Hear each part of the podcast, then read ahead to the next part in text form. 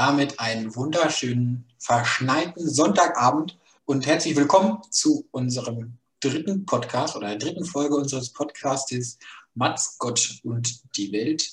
Ihr habt noch einmal das Intro gehört von der Melanie. Ähm, sucht sie heim auf Instagram melodia.melanie. Äh, ich sitze wieder mal in Borchen, bin total eingeschneit gefühlt. Und der Lennart hat mir eben berichtet, in Tübingen gibt es nur Regen, Lennart. Was ist da ja, los? Bei uns regnet es, äh, wir strömen kein Schnee und das verwundert mich ein bisschen, weil wir aus dem Süden sind, nicht aus dem Norden.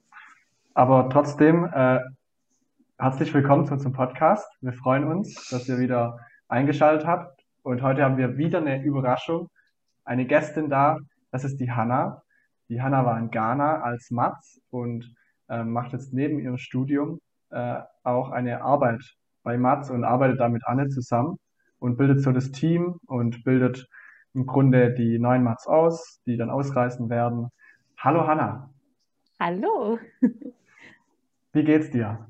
Wo bist du gerade? Mir geht's gut. Ich freue mich, dass ich heute Abend dabei sein darf und eure Gästin sein darf. Ich bin in Düsseldorf, äh, so mittelmäßig eingeschneit, würde ich sagen. Gut, dann haben wir alles von Regen bis Vollschnee dabei. Ähm, zuallererst die Frage, die wir auch Anne schon gestellt haben. Es ist sehr interessant für junge Mats, die quasi den ersten Schritt machen müssen in die Vorbereitung. Ähm, wie bist du zu Mats gekommen? Was waren deine ersten Schritte? Bist du durch Sagen hören, durch Internet, so wie Anne, oder einfach erzähl? Ähm, ich habe 2017 mein Abitur gemacht und hatte gar keine Ahnung, was ich danach machen will. Ich wusste nur, ich will nicht direkt studieren. Und ähm, ja, habe dann, also eigentlich war ich nicht auf der Suche nach irgendwelchen Optionen. Ich dachte, es wird sich schon irgendwas finden. Und dann bin ich durch Zufall auf einen Zeitungsartikel aufmerksam geworden vom David, der war Mats 2015, 16. Und meine Mama hat mir damals diesen Zeitungsartikel von ihm äh, rausgelegt und er hat in dem Zeitungsartikel über sein Matzia in Simbabwe geschrieben. Ja, und dann habe ich den Zeitungsartikel gelesen, habe gedacht, das ist doch vielleicht eine ganz coole Sache. Habe mich dann bei Mats beworben, bin zum Infowochenende gegangen und ja, dann war es so ein bisschen um mich geschehen und ich wusste, das muss ich machen. Ja, da hat dich äh, quasi der Mats-Spirit auch schon äh, beim Infowochenende direkt gepackt und da, wo du das Infowochenende gerade schon äh, angesprochen hast, ähm, bei Mats gibt es ja eine sehr intensive Vorbereitung, wo dieses Infoseminar quasi auch zugehört. Ähm, vielleicht kannst du mit deinem Jahrgang äh, oder wie es war es mit deinem Jahrgang äh, in der Vorbereitung äh, für dein Jahr in Ghana? Kannst du uns da was drüber erzählen? Äh, wie sah das ungefähr aus? Ähm, genau, einfach, dass die Leute einen kleinen Überblick bekommen. Ja, also auch wir hatten vier verschiedene Seminare. Nein, es sind sogar fünf verschiedene Vorbereitungsseminare. Ähm, wir haben uns damals ja alle beim Eine Weltkurs dann als Jahrgang kennengelernt und es war total verrückt, weil irgendwie hatten wir alle, also wir waren äh, zwölf Leute in unserem Jahrgang und hatten direkt so am ersten Abend das Gefühl, als würden wir uns alle schon ewig kennen. Ich glaube, äh, Lennart, du grinst so, du weißt genau, was ich meine. ähm, genau, und ja, dann war halt der eine Weltkurs. Wir haben uns ja viel da mit Machtstrukturen und globalen Strukturen auseinandergesetzt. Ich war nach diesem Kurs total fertig, weil das für mich echt voll neue Dinge waren, mit denen ich mich vorher nie auseinandergesetzt habe, die irgendwie so völlig außerhalb meiner Lebensrealität waren. Ähm, genau, und bis zum So bin ich Kurs, der dann der nächste Kurs war, war es uns irgendwie zu lang und dann haben wir uns zwischendurch nochmal mit der Hälfte unseres Jahrgangs einfach so getroffen über Karneval. Das war auch äh, richtig cool. Haben dann quasi noch so ein eigenes Vorbereitungstreffen, was nur so ein indirektes war, dazwischen geschoben. Ähm, ja, dann war ja der So bin ich Kurs und Osterkurs. Unterbrecht mich, wenn ich was Falsches erzähle. Ich glaube, es passt. ähm, ja, beim So bin ich und Osterkurs haben wir ja, wie, wie, der Name schon sagt, gemeinsam Ostern gefeiert, ähm, uns ein bisschen mit der Osterliturgie beschäftigt und damit, warum in der katholischen Kirche eigentlich Ostern gefeiert wird, wie es gefeiert wird. Und wie wird es gefeiert? ja, so wie es halt gefeiert wird. ich fand es sehr interessant, äh, was du gesagt hast zum Eine Weltkurs, zu den Machtstrukturen und wie du danach so geschockt warst. Lukas, hattest du auch die Erfahrung? Ähm, ich erinnere mich an meinen Eine Weltkurs und ich glaube, ich war dann sehr froh, als er auch vorbei war, weil ich mit so viel konfrontiert war, was mir einfach nicht bewusst war und ähm, ja, vielleicht auch so ein bisschen das, das Gefühl des Unbehagens und ja, man verliert so ein bisschen seine Naivität vielleicht auch. Lukas, wie war das bei dir? Bei mir ähm, war es, fand ich nach diesem eine Weltkurs, der wurde bei uns nämlich damals mit dem So bin ich Kurs zusammengelegt, äh, noch ganz okay. Ich war dann später erst ähm, beim Kolonialismuskurs. Ähm, dieses Plattsein nach dem Wochenende, das hatte ich dabei. Das war auch mitten in der Abi-Phase und keine Ahnung, das war, es kam alles sehr viel aufeinander und sehr viel Input in diesem, ähm, in diesem Seminar, dass ich wirklich da auch erstmal eine Woche braucht und drüber nachgegrübelt habe und mich damit auseinandergesetzt habe, wie kann das sein, dass ich so bisher, weiß ich nicht, nebenher gelebt habe, weil es wirklich etwas war, womit ich mich vorher noch nicht befasst habe. Genau, da hatte ich das dann bei dem äh, Kolonialismuskurs. Also vielleicht nochmal zur Aufklärung. Ähm, der eine Weltkurs beschäftigt sich, äh, eigentlich müsstest du sagen, Hanna, du machst es von Jahr zu Jahr, du kennst dich da besser aus. Ähm, was macht, was ist der Unterschied zwischen dem einen Weltkurs und dem Kolokurs? Vielleicht nur, weil Lukas meinte, der Kolonialkurs wäre für ihn noch heftiger gewesen. Ähm, vielleicht kannst du da noch ein, zwei Worte dazu sagen. Ich bin mir jetzt auch gerade gar nicht mehr ganz sicher. Ja, kann ich gerne machen. Also im Eine Weltkurs, der ja eigentlich den Titel Unsere Welt und wir trägt oder zumindest mal getragen hat, ähm, geht es halt, wie gesagt, um globale Strukturen, um Machtstrukturen und um Handelsstrukturen und so ein bisschen darum, warum die Welt so ist, wie sie ist und wie sie funktioniert und warum sie so funktioniert und welche ja, Positionen wir als Matz oder auch wir als einzelne Personen in dieser Welt haben. Und im Gegensatz dazu geht es beim Kolo-Kurs, also beim dem Kurs zur Kolonialgeschichte, eben schwerpunktmäßig um Kolonialgeschichte, weil die meisten unserer Einsatzländer, das habt ihr auch schon in eurem vorherigen Podcast erwähnt, befinden sich auf dem afrikanischen Kontinent und sind ehemalige Kolonien. Und in dem Kurs beschäftigen wir uns eben damit, wie die Kolonialzeit abgelaufen ist ähm, und welche postkolonialen Strukturen es gibt, die bis heute vorherrschen und schauen auch da nochmal, was wir denn damit zu tun haben und wie sich das vielleicht auf einen Matzeinsatz auswirken kann. Vielleicht müssen wir für unsere ZuhörerInnen noch klarstellen, warum ein Freiwilligendienst auch kritisch beäugt werden kann. Ähm, vielleicht ein, zwei Sätze dazu. Ähm, es kann kritikwürdig sein, als ähm, Mensch aus dem globalen Norden in den globalen Süden zu gehen, mit dem Gedanken, dort Menschen helfen zu wollen. Das machen wir bei März nicht. Das ist nicht unser Ansporn. Unsere Idee ist eher, Brücken zu bauen, ähm, auf Augenhöhe sich zu begegnen und gerade nicht äh, zu helfen. Aber das würde jetzt den Rahmen sprengen des Podcasts. Deswegen gibt es auch ganz viel Literatur, Zeitungsartikel, Bücher. Ähm, vielleicht machen wir auch mal einen Podcast drüber noch. Aber ähm, falls da Interesse besteht, schaut euch das einfach selber an. Hanna, du warst in Ghana. Ja. Um mal ein bisschen mehr über dich zu reden und nicht über das große Ganze.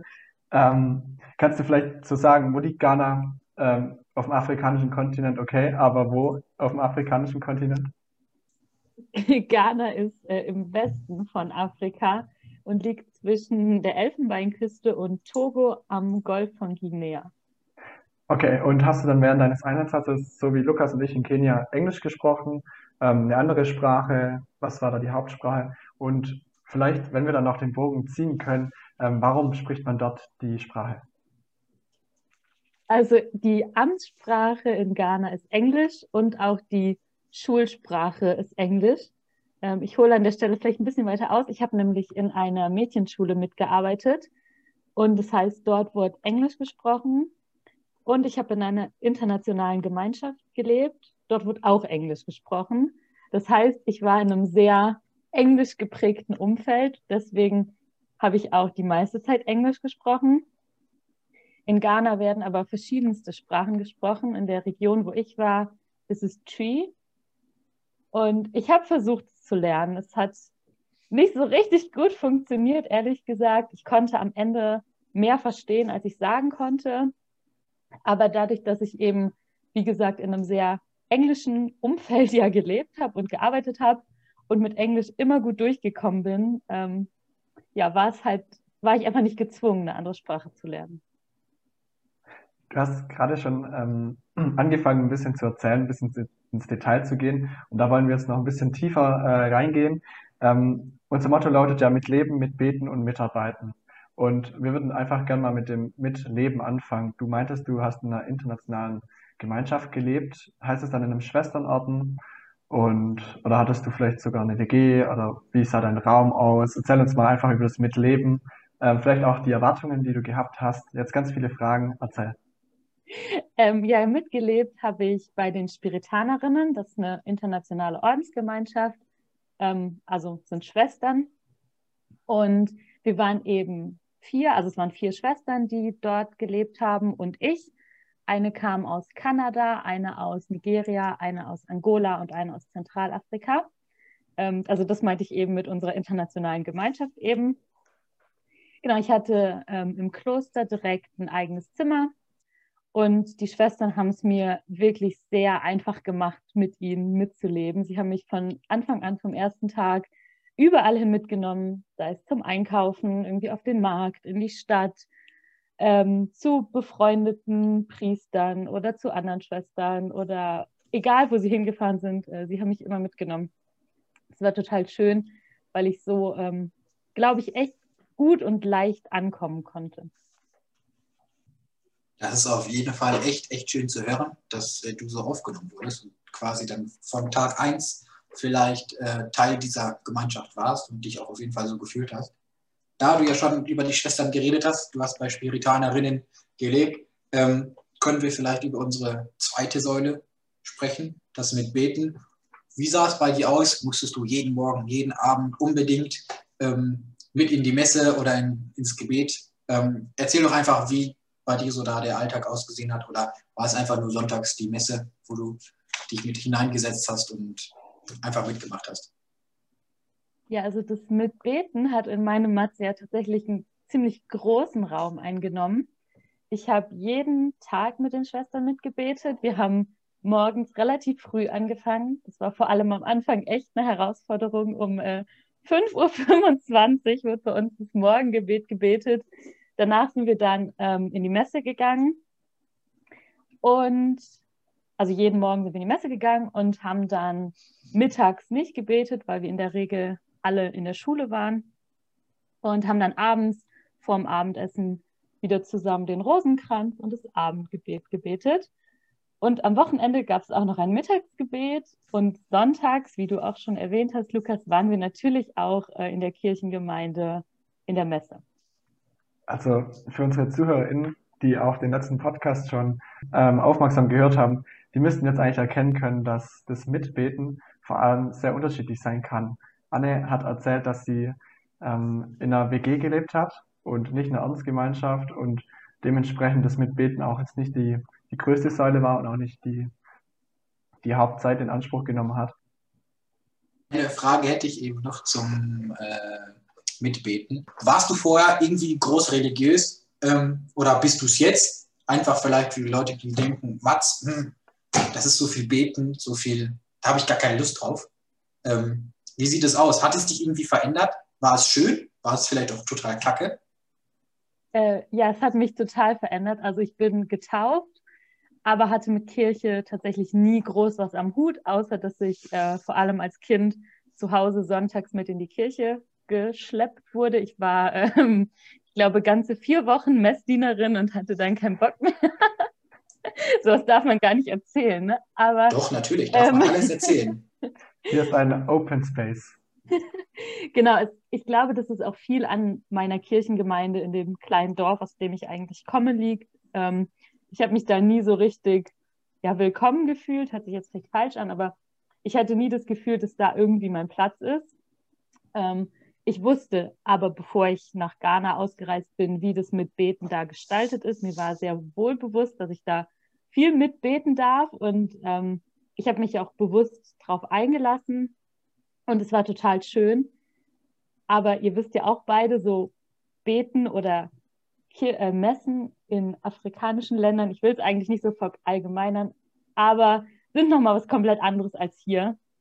Und ähm, ich habe super gerne mit den Schwestern gebetet und bin auch super gerne da in die Kirche gegangen. Und noch eine kleine Anmerkung, ähm, vielleicht so allgemein zu Matt. Es ist nicht an allen Einsatzstellen so wie an meiner äh, ehemaligen Einsatzstelle, dass, dass wirklich von den Mats erwartet wird, dass sie dreimal täglich ähm, mit den Schwestern mitbeten. Also das wird immer ganz individuell geschaut. Genau, das können wir bestätigen. Also bei uns gab es bei allen dreien Unterschiede. Ähm, dann sind wir schon bei der dritten Säule, die ähm, wahrscheinlich auch sehr viel Zeit in Anspruch genommen hat und viel Energie vielleicht auch, das Mitarbeiten. Du meintest, du wärst an einer Schule gewesen. Genau, ich war an einer Mädchenschule, die vor 20 Jahren von den Schwestern auch gegründet wurde. Und ähm, als ich in Ghana war, waren ungefähr 700 Schülerinnen da, also sind da zur Schule gegangen. Die kleinsten waren zwischen zwei und drei und sind gerade in den Kindergarten gekommen. Und die Ältesten haben da ihren Abschluss gemacht und waren dann so zwischen 15 und 16. Und ich hatte das große Glück, dass ich, als ich ankam, noch keiner Arbeit zugeteilt war quasi. Ich durfte also einfach ankommen, mir das alles anschauen und mir dann überlegen, wo ich ähm, mitarbeiten möchte. Und habe dann im Endeffekt ähm, die Lehrerinnen und Lehrer in der Grundschule unterstützen dürfen, die meiste Zeit. Warst du nochmal da nach deinem Matz-Einsatz? Ja, ich ähm, bin ja im August 2018 wiedergekommen und war dann im September 2019 nochmal für dreieinhalb Wochen in Ghana. Irgendwie hat es mich total zurückgezogen und es war echt schön, nochmal wieder ähm, in der Schule zu sein und ja, auch die Schwestern wieder zu sehen. Schön. Ich glaube, Lennart, ähm, ich weiß nicht, wie es bei dir ist, aber sobald Corona vorbei ist und das Geld stimmt quasi, habe ich auch schon mal gesagt, dass ich auf jeden Fall nochmal wieder zurück möchte an meine Einsatzstelle, weil ich glaube, von uns allen hängt so ein bisschen das Herz noch da und ist so ein Stückchen da geblieben. Jetzt haben wir viel über dein Jahr gehört und es war super spannend und echt super schön. Und da können wir vielleicht dann darauf ähm, hinauslaufen, wo du eben schon gesagt hast, dass das Mitbeten dich auf jeden Fall schon in deinem Glauben verändert hat. Ähm, wie hat es sich generell auf deine Persönlichkeit ausgewirkt, das Jahr in Ghana? Was hast du für dich gelernt? Ich finde, das ist eine Frage, die ist unglaublich schwierig zu beantworten. Ähm, ich glaube, oder ich hatte, nachdem ich zurück war, immer das Gefühl, alle Menschen um mich herum, die mir die Frage gestellt haben, hatten so eine ganz hohe Erwartung an die Antwort darauf. Ähm, und ich weiß eigentlich bis heute nicht so richtig eine Antwort. Ich glaube, dass ich viel offener geworden bin und viel geduldiger. Und ich glaube aber auch, dass, oder ich weiß, dass vor allem auch die ganzen Vorbereitungsseminare ganz viel mit mir gemacht haben. Ähm, einfach so, ja, das einfach Themen waren, mit denen ich mich vorher nicht beschäftigt habe ähm, die mich auf jeden Fall auch zu viel kritischerem Denken angeregt haben und dazu meine eigenen Handlungsweisen ähm, ja kritisch auch zu betrachten. Ja, ich war selten auf einem Seminar ohne dich. Also ich meine, in Würzburg, Vorbereitungsseminar, warst du eine der ersten Masterinnen, die mich begrüßt hat. Und ähm, genau, und du hast auch nicht aufgehört, bei Matz aktiv zu sein. Du studierst jetzt was und warum bist du noch bei Matz? ich studiere jetzt soziale Arbeit und mache ein duales Studium und darf eben den praktischen Teil von diesem Studium gerade bei der lieben Anne im Mathe-Team machen. Ja, wunderbar. Jetzt haben wir sehr viel gelernt. Ähm, Lukas, du hast noch eine Frage vorbereitet, nachdem äh, ich dich das, den letzten Podcast ein bisschen aufs Glatteis geführt habe mit äh, der Unabhängigkeit von Bolivien. Jetzt bin ich gespannt, welche Frage du uns stellst. Nee, ich habe ja erwartet eigentlich und ich habe gehofft, dass der Lukas heute nach der Unabhängigkeit von Ghana fragt, weil ich wüsste genau das Datum, aber er hat mir schon verraten, dass er das nicht fragen wird. Dann hast du dich falsch vorbereitet. Also Lukas, hau raus. Genau, nach der Unabhängigkeit zu fragen, wäre vielleicht auch eine Kategorie, aber irgendwie auch ein bisschen vorhersehbar. Daher habe ich mir etwas ausgedacht oder ja doch ausgedacht, was ihr wahrscheinlich echt nicht beantworten könnt. Und wenn ihr es beantworten könnt, dann seid ihr richtig, richtig, richtig gut. Ghana ist sehr, sehr gut im Fußball und spielt auch regelmäßig bei der Weltmeisterschaft mit. Daher meine Frage, in welchem Jahr und wenn ihr das noch wisst, in welchem Land das zu dem Jahr war, war denn die erste Teilnahme von Ghana am World Cup? Also darf ich, darf ich anfangen? Ich sage äh, Fußball-Weltmeisterschaft 2010 in Südafrika. Hanna, dein Tipp. Ich glaube, sie waren schon früher dabei. Sie waren schon 2006 dabei. Aber ich weiß nicht mehr, wo die WM 2006 war. Oh, in Deutschland. Genau, ich wollte schon sagen, du weißt nicht, das war das Sommermärchen von Deutschland 2006. Und dabei hast du sogar richtig, richtig, richtig getippt. Ähm, in der Qualifikation waren sie dabei schon seit 1962, fünf Jahre nach der Unabhängigkeit von Ghana, haben es aber erst das erste Mal 2006 geschafft und sind dann sogar bis ins Achtelfinale gekommen. Genau. Wieder einen neuen Fun Fact, wieder eine Folge mit Mats, Gott und die Welt. Vielen Dank, Hanna, dass du da warst. Hab noch einen schönen Sonntag, genieß den Schnee und bis bald.